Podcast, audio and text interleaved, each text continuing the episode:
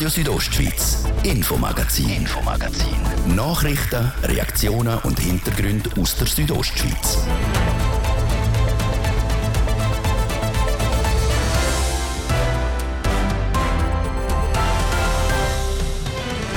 Sein Gesicht ist in allen Schweizer Medien zu sehen, das vom Bündner Pierin Vinzenz. Der ehemalige Chef der Raiffeisen steht zusammen mit anderen Leuten vor Gericht. Ihnen werden mehrere Delikte vorgeworfen: Betrug, Urkundfälschung, Täuschung. Lang ist er untertaucht, heute hat man ihn wieder mal gesehen.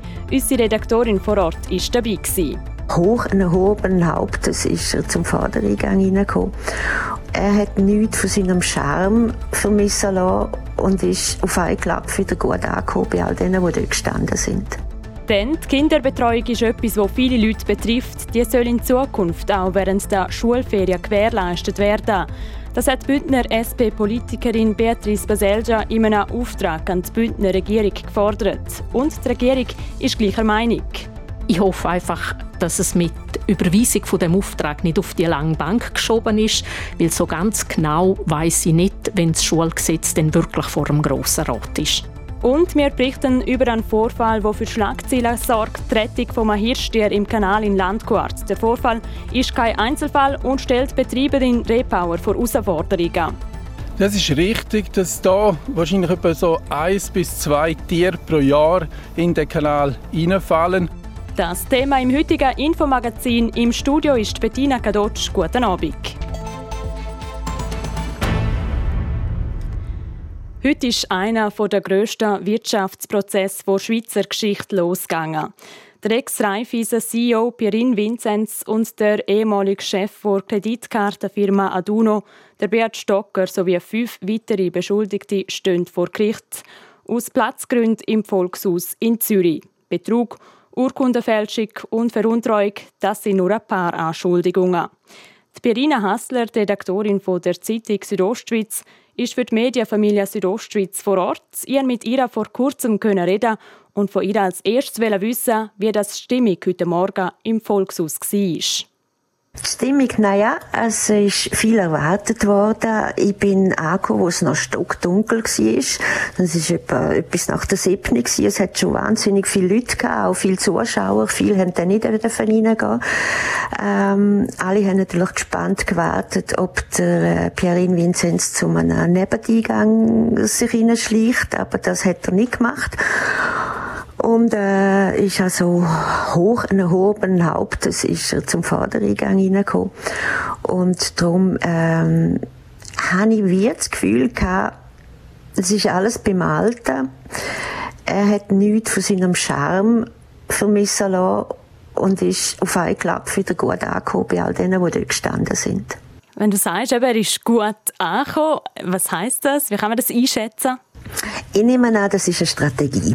Ich nehme nicht an, dass das alles jetzt ähm, ganz, ganz ähm, von Herzen kommt. Das haben die, die haben sich so lange Zeit gehabt zum Vorbereiten, er und seinen Anwalt und noch andere Anwälte, ähm, dass das ganz sicher besprochen worden ist, wie man jetzt da auftreten. Dass man eben genau nicht zu einem Nebeneingang sich hineinschleicht, weil man ja quasi nichts verstecken hat aus ihrer Sicht, dass man hoch und hoch über den Hauptes zum Vordereingang hineingeht, dass man mit den Journalisten kurz redet, selbstverständlich keine Interviews gegeben, dass man kein, dass man sich nicht aufregt, wenn ganz viele Fotografen um einen herum sind. Im Gegenteil, dass man sogar das Lächeln übrig hat.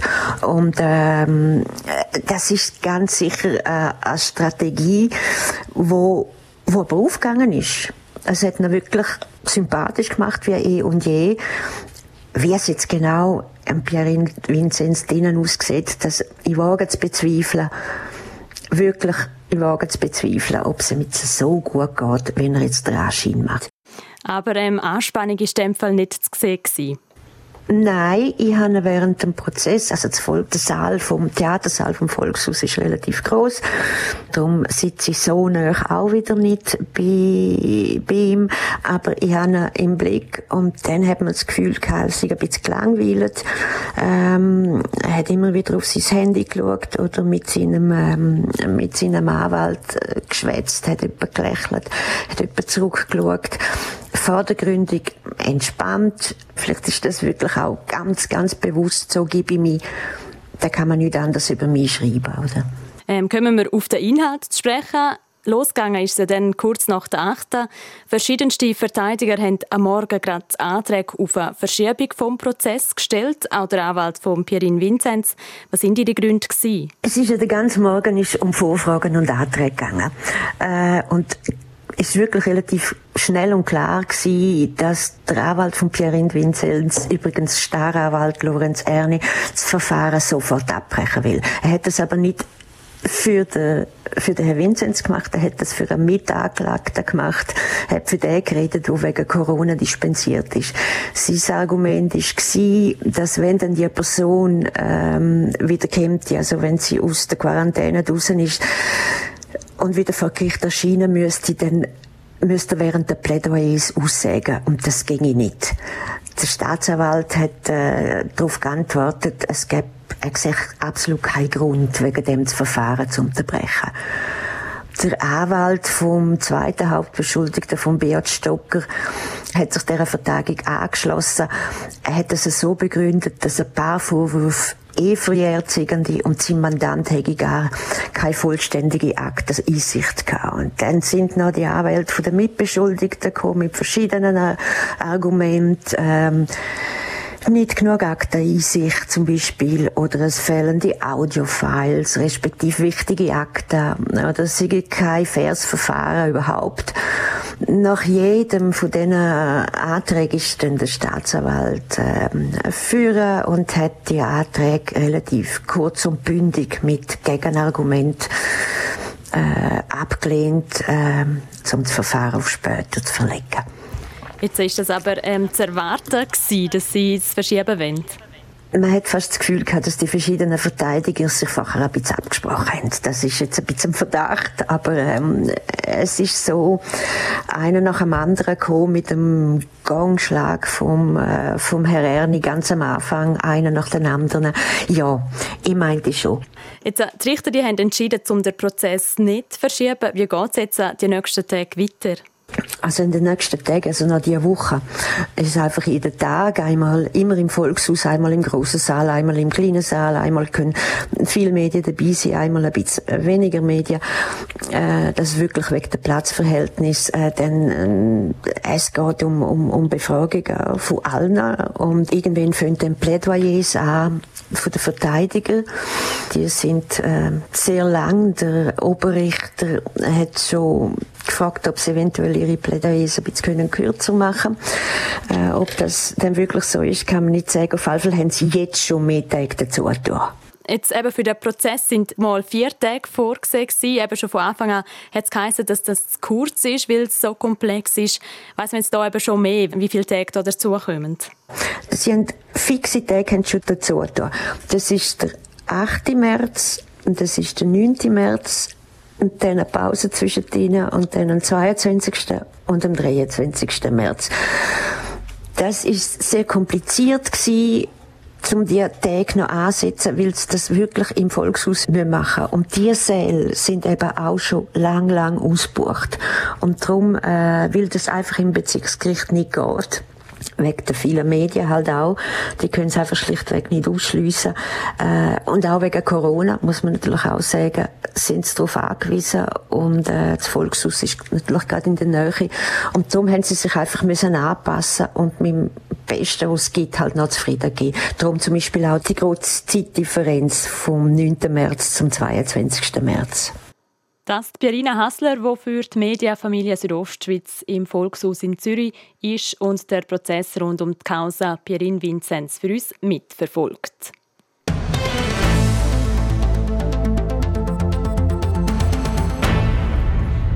Schulferien für viele die Highlights vom Jahr. Für berufstätige Eltern stellen die Schulferien aber oft eine ziemliche Herausforderung dar.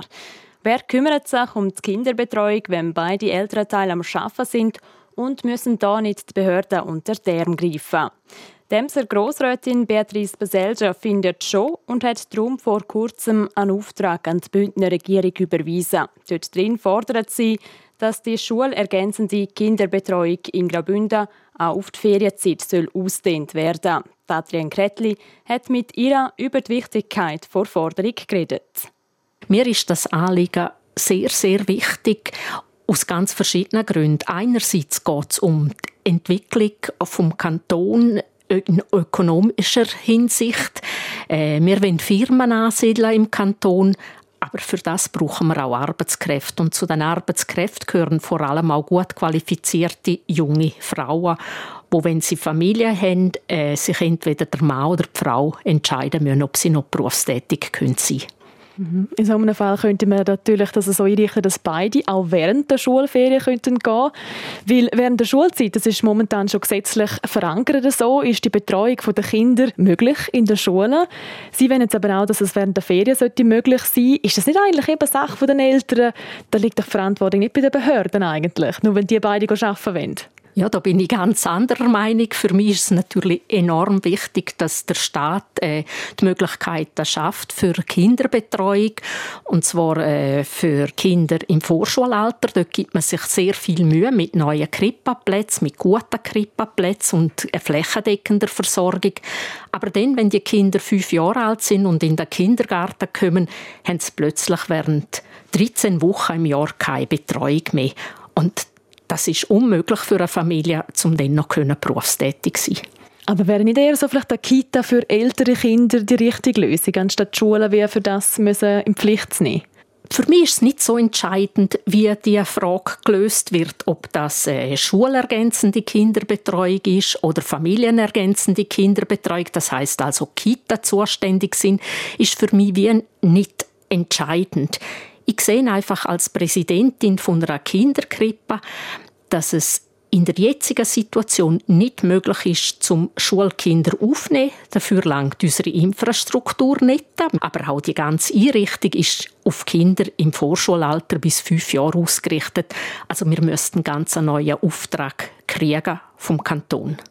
Der Kanton hat jetzt schon reagiert auf Ihren Auftrag da. Die Bündner Regierung will dann bei der Teilrevision, die ansteht vom Schulgesetz, den Auftrag auch berücksichtigen. Die Schulträgerschaften sollen dort die Möglichkeit haben, zum Stellung dazu nehmen zu dem Gesetz. Wie zufrieden sind Sie mit dieser Antwort im Allgemeinen? Ich bin sehr zufrieden mit der Antwort. Ich sehe, dass die Regierung äh, der gleichen Meinung ist wie ich, dass es notwendig ist, ein Angebot auch während der Schulferien machen für Kinderbetreuung. Ich hoffe einfach, dass es mit Überweisung von dem Auftrag nicht auf die lange Bank geschoben ist, weil so ganz genau weiß ich nicht, wenn das Schulgesetz denn wirklich vor dem Grossen Rat ist. Mhm, und wenn man die Antwort auch ein bisschen anschaut, ein bisschen genauer, dann steht da, Kinderbetreuung in der Ferien wäre mit viel Aufwand verbunden, es bräuchte geeignetes Personal, das Ganze wäre mit hohen Kosten verbunden. Das tut das Ganze dann schon wieder ein bisschen relativieren. Das tut es relativieren, aber ich glaube, die Regierung sieht selber, wie wichtig die Kinderbetreuung für Kinder, die älter sind als fünf Jahre ist. Wir können Kinder, die fünf oder sechsjährig sind, nicht einfach allein in der Sommerferien. Und ich glaube, für äh, gute Arbeitskräfte in unserem Kanton ist die Regierung auch bereit, um äh, etwas einzusetzen. Mhm. Vielleicht wenn wir uns das konkret mal ausmalen, das Traumbild, wie könnte das aussehen in Ihrem Kopf? Ich habe schon so Ideen. Ich weiß ja, dass es in gewissen Gemeinden während der Schulzeit gute Betreuungsangebote gibt. Und das sind nicht nur Mittagstische, das sind auch Freizeitbetreuungen. Dort ist die Infrastruktur vorhanden, man hat die geeigneten Räumlichkeiten, man hat auch geeignetes Personal bereits jetzt, wo die Kinder am Mittag oder an der freien Nachmittag betreut. Äh, wenn man die Leute über das ganze Jahr würde anstellen würde, meine ich, ist das gar kein Problem, sondern das Angebot an den Mittagstisch respektive schulergänzenden Betreuungsangebot auch noch anzugliedern. So, die SP-Grossrätin Beatrice Baselja von EMS, die sich für eine Kinderbetreuung für schulpflichtige Kinder auch während der Ferien stark macht. Wenn der Grosse Rat den Auftrag in der nächsten Session an die Regierung überweist, muss die dann einen Gesetzesvorschlag ausarbeiten. Das ist das Infomagazin hier bei Radio Südostschweiz. Im zweiten Teil geht es bei uns dann mit, weiter mit der Rettung von einem Rothirsch. Am Wochenende hat das Landguard ein Hirsch aus dem Kanal müssen gerettet werden. Wie das Betreiber in Repower zu dem Vorfall steht, das hören wir nach den Nachrichten. Dienstag, 25. Januar, es ist halb sechs. News Update. Mit Serena Zinsli. Die Londoner Polizei hat offizielle Ermittlungen wegen Partys am britischen Regierungssitz während des Lockdowns eingeleitet. Es gehe um mögliche Verstöße gegen die Corona-Regeln. Das bestätigt die Scotland Yard-Chefin. Mit den Ermittlungen steigt der Druck auf Premierminister Boris Johnson. Die französische Justiz hat Vorermittlungen gegen einen Arzt eingeleitet. Dieser soll das Röntgenbild einer Überlebenden des Terroranschlags im Pariser Konzertsaal Bataclan online zum Verkauf angeboten haben. Es seien Untersuchungen wegen des Verdachts auf Verletzung des Berufsgeheimnisses gestartet worden. Das hieß es von der Pariser Staatsanwaltschaft. Der Konsumgüterkonzern Unilever streicht rund 1500 Stellen im Management. Grund sei eine organisatorische Neuaufstellung des Konzerns. Mit dieser Neuaufstellung dürfte der Konzern auf den zunehmenden Druck von Investoren reagieren. Zum Schluss kommen wir zu den aktuellen Corona-Fallzahlen in der Schweiz und im Fürstentum Liechtenstein. Dem Bundesamt für Gesundheit sind innerhalb eines Tages 36.658 neue Ansteckungen gemeldet worden. Zum Vergleich, vor einer Woche waren es knapp über 29.000 neue Fälle. Gleichzeitig registrierte das BAG heute zwölf neue Todesfälle und 121 Spitaleinweisungen. Das Wetter. Präsentiert von Tanzschule Home of Dance. Die Tanzschule in Kur für alle Partens. Von Disco Fox über Salsa bis zu Hochzeitstanz und Bachata. www.homeofdance.ch der Abend der bleibt freundlich. Es gibt also eine sternenklare Nacht mit Tiefsttemperaturen von minus 3 Grad im Churer Rheintal und minus 15 Grad im Oberengadin. Morgen Mittwoch dürfen wir uns nochmal auf strahlend schönes Winterwetter freuen. Trübt wird die Freude möglicherweise durch den Hochnebel, der vom Wallensee und dem Rheintal her bis auf ins Sarganserland drückt. Dazu steigt das Quecksilber morgen auf maximal 7 Grad im Churer Rheintal. In Klosters gibt es 5 und auf der Lenzerheide 3 Grad. Verkehr. Präsentiert von Mobilreisen24, Ihre Partner für Wohnmobilvermietungen im Bündner Oberland. Mehr Infos unter mobilreisen24.ch. Es sieht gut aus aktuell auf unseren Strassen und der Schienen. Wir haben keine Meldungen über größere Störungen. Erwähnen kann man vielleicht noch die Masanzerstraße in der Stadt Chur. Dort haben wir stadtauswärts im Moment Stau oder stockender Verkehr mit einem Zeitverlust von maximal 5 Minuten aktuell. So wie gesagt haben wir keine Meldungen für euch. Noch ein kurzes Pässe-Update. Stellenweise noch schneebedeckt ist der Lukmanier Pass. Wir wünschen allen unterwegs weiterhin eine gute und sichere Fahrt. Verkehr. Ich gebe zurück in die Redaktion zur Bettina Kadotsch. Radio Südostschweiz, Infomagazin, Infomagazin. Nachrichten, Reaktionen und Hintergründe aus der Südostschweiz.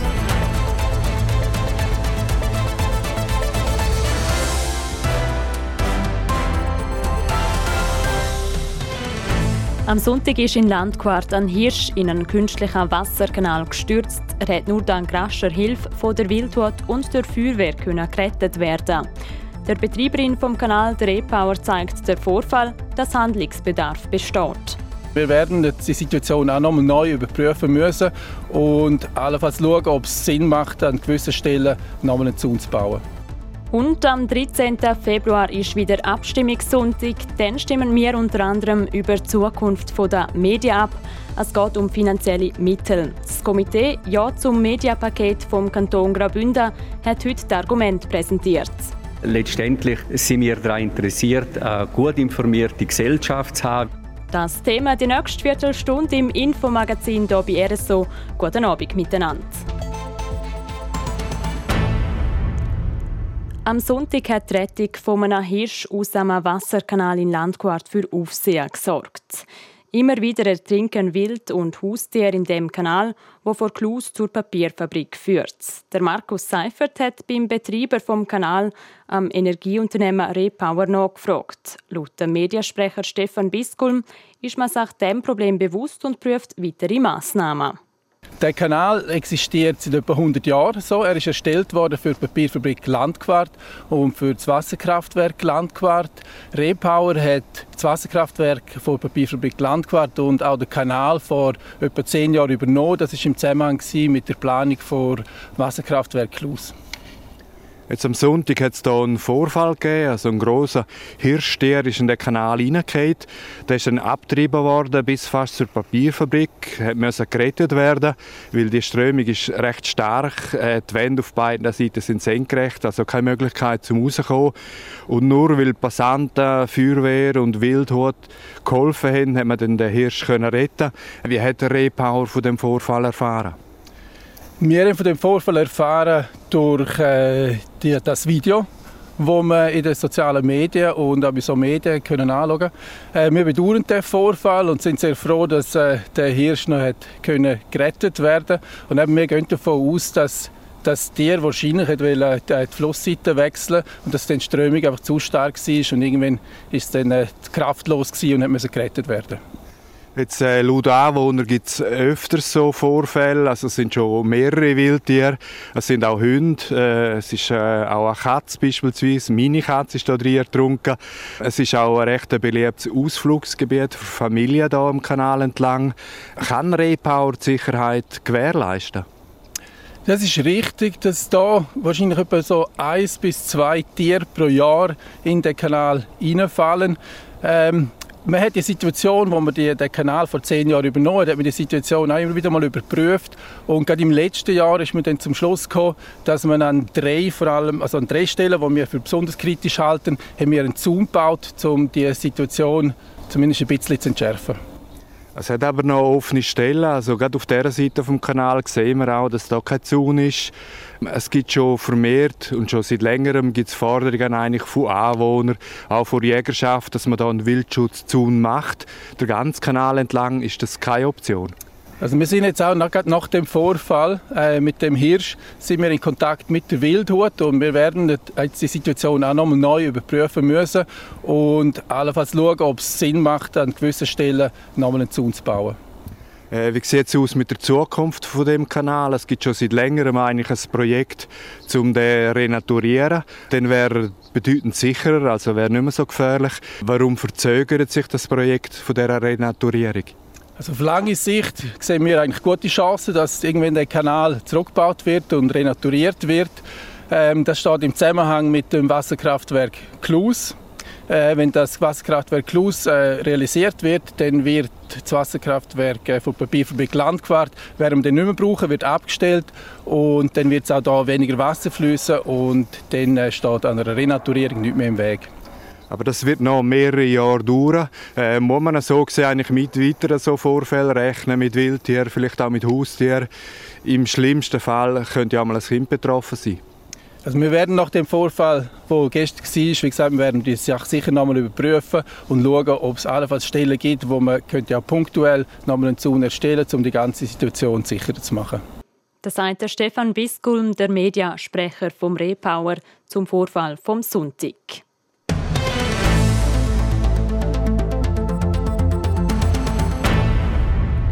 Ihr hört Radio aus der Ostschweiz und wir sind eines von vielen, eine regionale Radiostation. Und die kämpfen wie auch online, TV oder Printmedien immer mehr mit finanziellen Schwierigkeiten. Darum hat der Bund und das Parlament ein Massnahmenpaket erarbeitet, wo der Medien finanziell unter die Arme greifen soll. Um was es dabei genau geht und was die Befürworter zu dieser Vorlage sagen, wir hören es von der Francesca Albertini. Egal ob beim Radio hören, beim Fernsehen schauen oder beim Zeitung lesen. Ein Haufen Leute informieren sich täglich über einen Medienkanal zum aktuellen Geschehen.